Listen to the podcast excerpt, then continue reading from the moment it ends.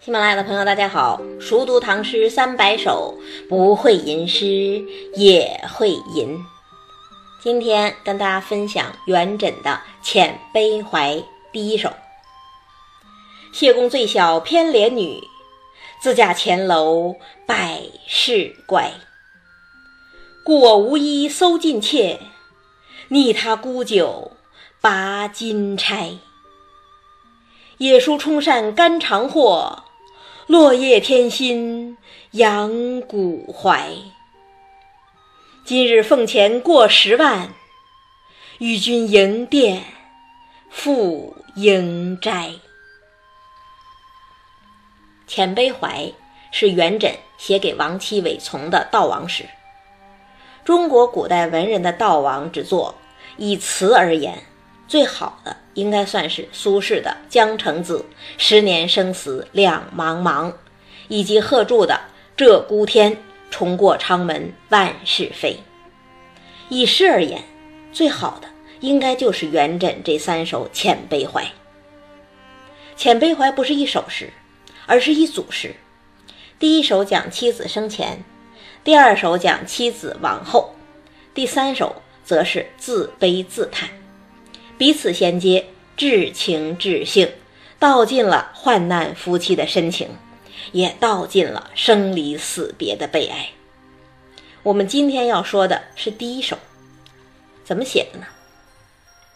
先看首联：“谢公最小偏怜女，自嫁前楼百事乖。”这里头涉及到两个人物，一个是谢公，一个是钱楼。谢公是谁呢？东晋南朝的时候，谢家可是第一等氏族，谢安、谢灵运、谢朓等等若干谢氏子弟都青史留名，也都能称为谢公。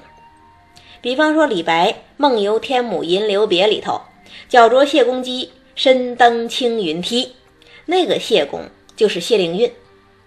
而他另外一首诗《秋登宣城谢朓北楼》。谁念北楼上，临风怀谢公？那个谢公，则是谢眺。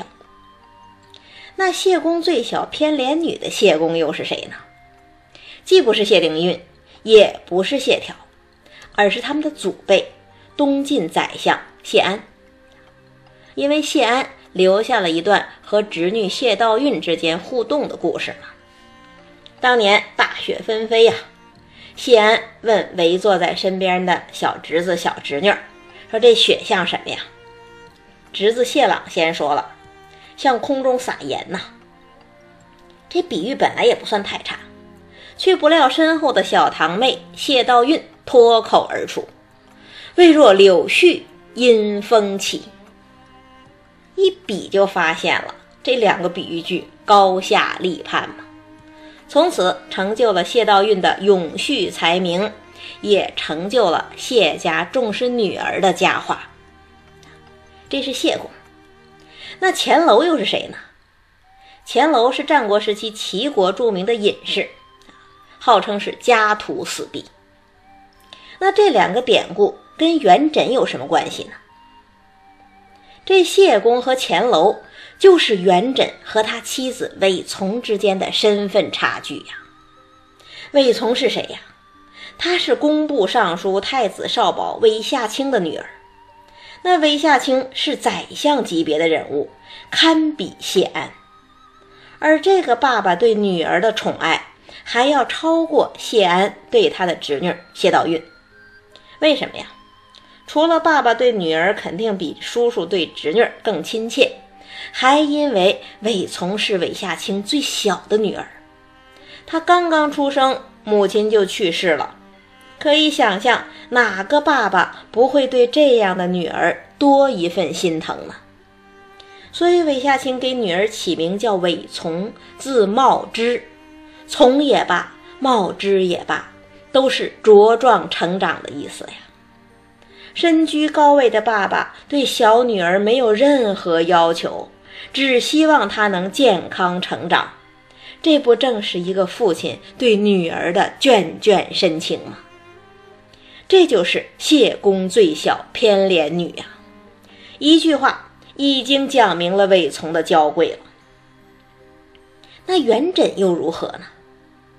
元稹说起来也是北魏皇室后裔，祖辈也都世代为官，但是在他还只有八岁的时候，父亲就去世了，从此家道中落，倍尝艰辛。当时全社会不都重视进士及第吗？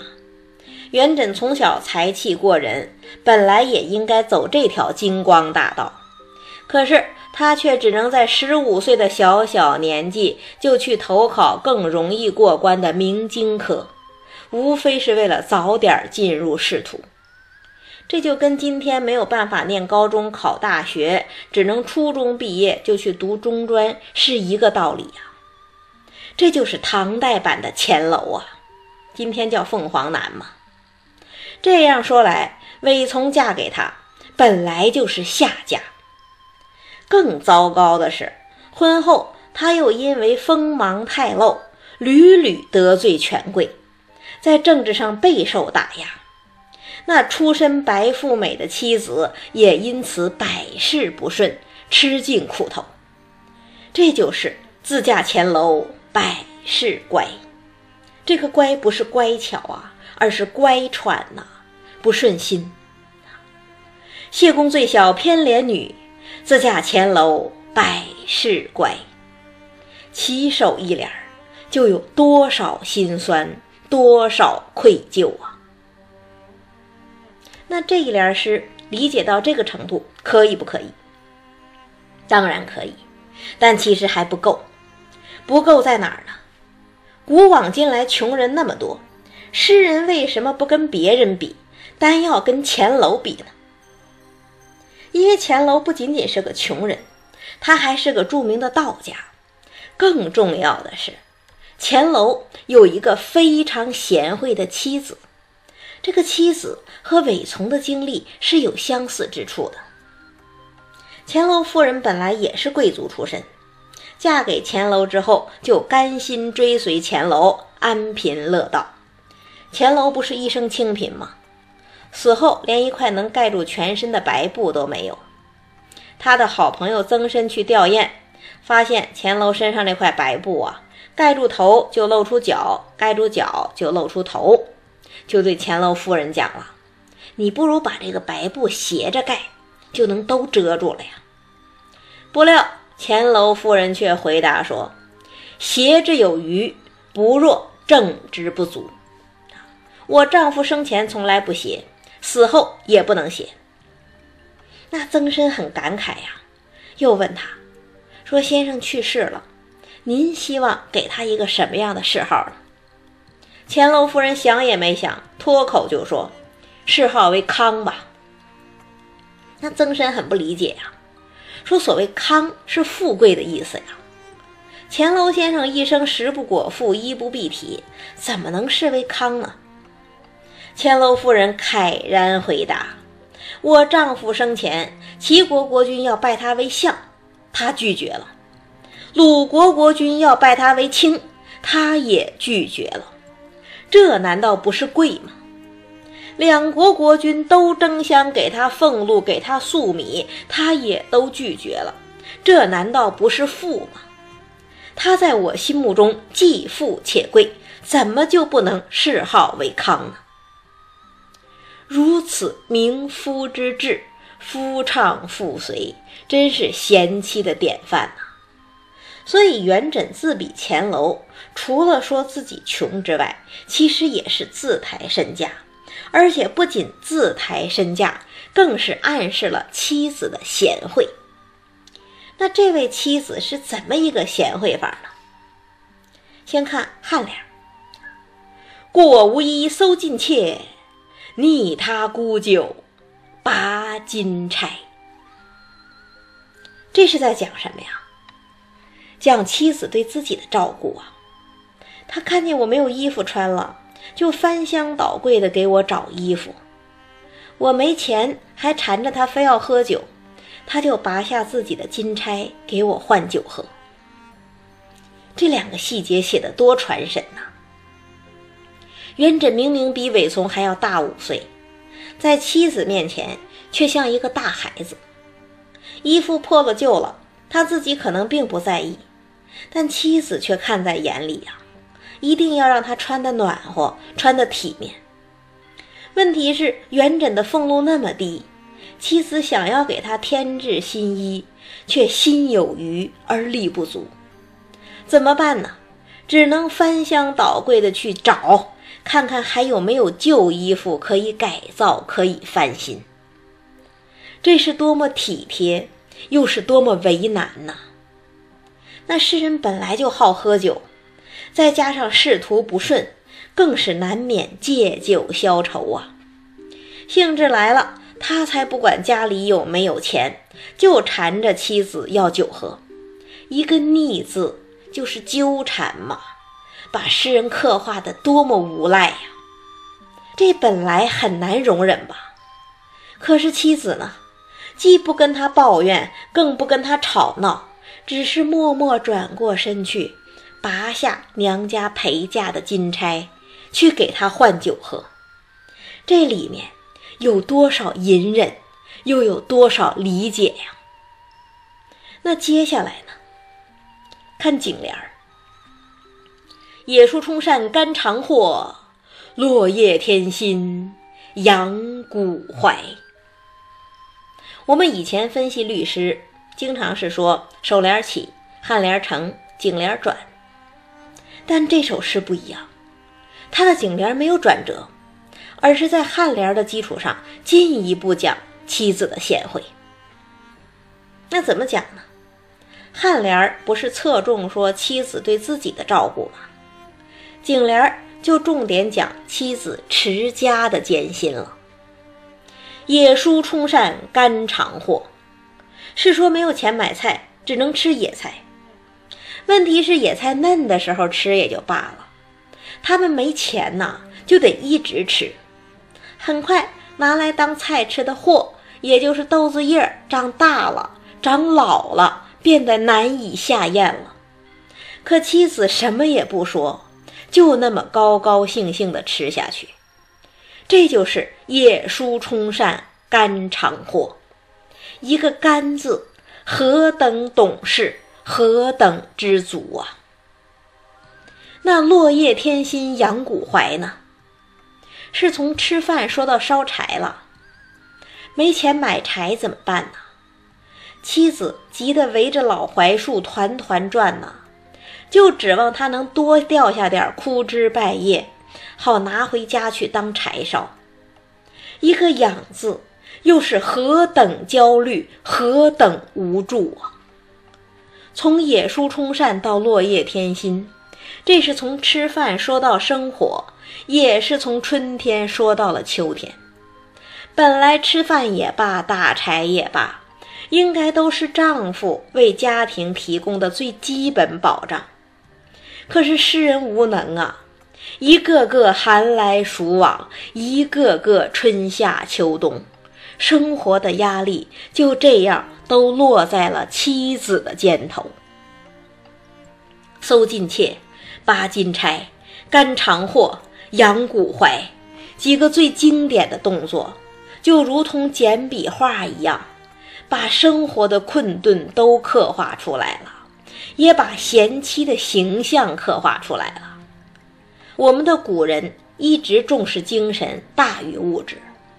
孔子的大弟子颜回最令人敬仰的品格就是一箪食，一瓢饮，人不堪其忧，回也不改其乐。可是元稹最令人动容的地方，恰恰在于他真切地说出了贫穷给人造成的困苦。这样的生活，连他这个从小吃苦的人都难以容忍，更何况是娇生惯养、最小偏怜的妻子呢？可是妻子却毫无怨言地陪伴着他，这让他怎能不自责？怎能不对妻子充满感激之情啊？妻子配得上一切的荣华富贵。向来心高气傲的诗人一定曾经默默发誓：终有一天，我要让你过上幸福的生活；终有一天，我要让你为我感到骄傲啊！那也正因为如此，尾联儿才显得格外沉痛啊。今日奉钱过十万，与君营店付营斋。如今我终于发达了，俸禄都超过了十万钱，再也不用整天为钱发愁了。可你却不在了，我只能拼命的祭奠你，不停的斋僧布道，请人超度你。可是这一切又有什么用呢？本来我们都知道，诗人是清高的。并不轻易谈论工资，元稹却在这儿把工资写得清清楚楚，这看起来不够含蓄吧？但是也因此显得格外真挚啊！我是真的有钱了呀，有十万钱了呀！可你为什么没有等到这一天？你为什么没有能跟我一起享受这一切呢？多少哀伤，多少不甘，写的那么浅显，却又那么真情毕露，让我们今天听了都忍不住要生出同理心，想要陪着元稹大哭一场了。韦丛生在七百八十三年，八百零三年嫁给元稹，八百零九年去世，仅仅活了二十六岁。跟元稹做了七年的夫妻。就在韦丛死后不久的八百一十年，元稹被任命为监察御史，出使剑南东川，算是扬眉吐气了一把。也正是在这个时候，他写下了这三首《遣悲怀》。我们开头说过，写的最好的悼亡词是苏轼的《江城子》，十年生死两茫茫。和贺铸的《鹧鸪天》，重过长门万事飞。苏轼是怎么样回忆妻子的呀？夜来幽梦忽还乡，小轩窗，正梳妆。妻子让苏轼最忘不了的是对镜陈妆的柔美。那贺铸是怎样回忆妻子的呢？空床卧听南窗雨。谁复挑灯夜不依？妻子让贺铸最念念不忘的是挑灯补衣的温柔，这当然都是细腻感人的，但也都是寻常的夫妻情分。夫妻就是这样过日子的呀。那相比之下，元稹和他们就不一样了。元稹跟韦丛是患难夫妻。而这患难夫妻又有着委从下嫁的前提，这让元稹对妻子格外敬重，格外怜惜，也格外感激。知恩图报是人的道德本能嘛？可是呢，造化弄人，却让他们在即将改变命运的时刻天人永隔，永远也报答不了的亲人。永远也无法弥补的伤痛，永远也不能释怀的心情，这才成就了遣悲怀，让他在千载之下仍然拥有动人心魄的力量。再读一遍：谢公最小偏怜女，自嫁前楼百事乖。故我无衣搜尽妾。逆他沽酒，拔金钗。野树冲扇肝肠货，落叶添薪养骨怀。今日奉钱过十万，与君营店付营斋。